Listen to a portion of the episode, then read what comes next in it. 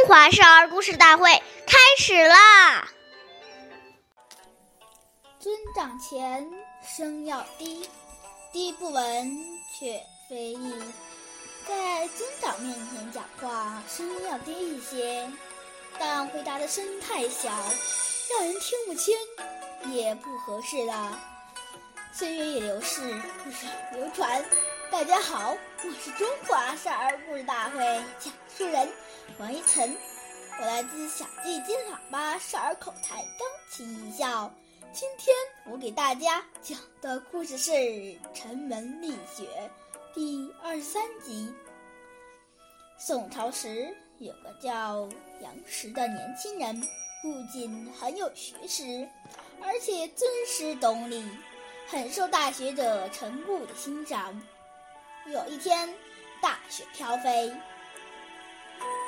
杨时和刘处去拜见老师陈固，正巧赶上了陈固在屋子里休息。刘处刚要敲门，杨时拦住了他，表意他不要打搅老师休息。于是两个人便恭恭敬敬地站在外面。但陈谷醒来了，已经过了很久，陈谷终于醒了。这时候，门外的雪已经积成了一尺多厚，仍然，杨时和刘处却仍然站在风雪里，没有一丝不耐烦的精神。陈谷也看到了，很感动。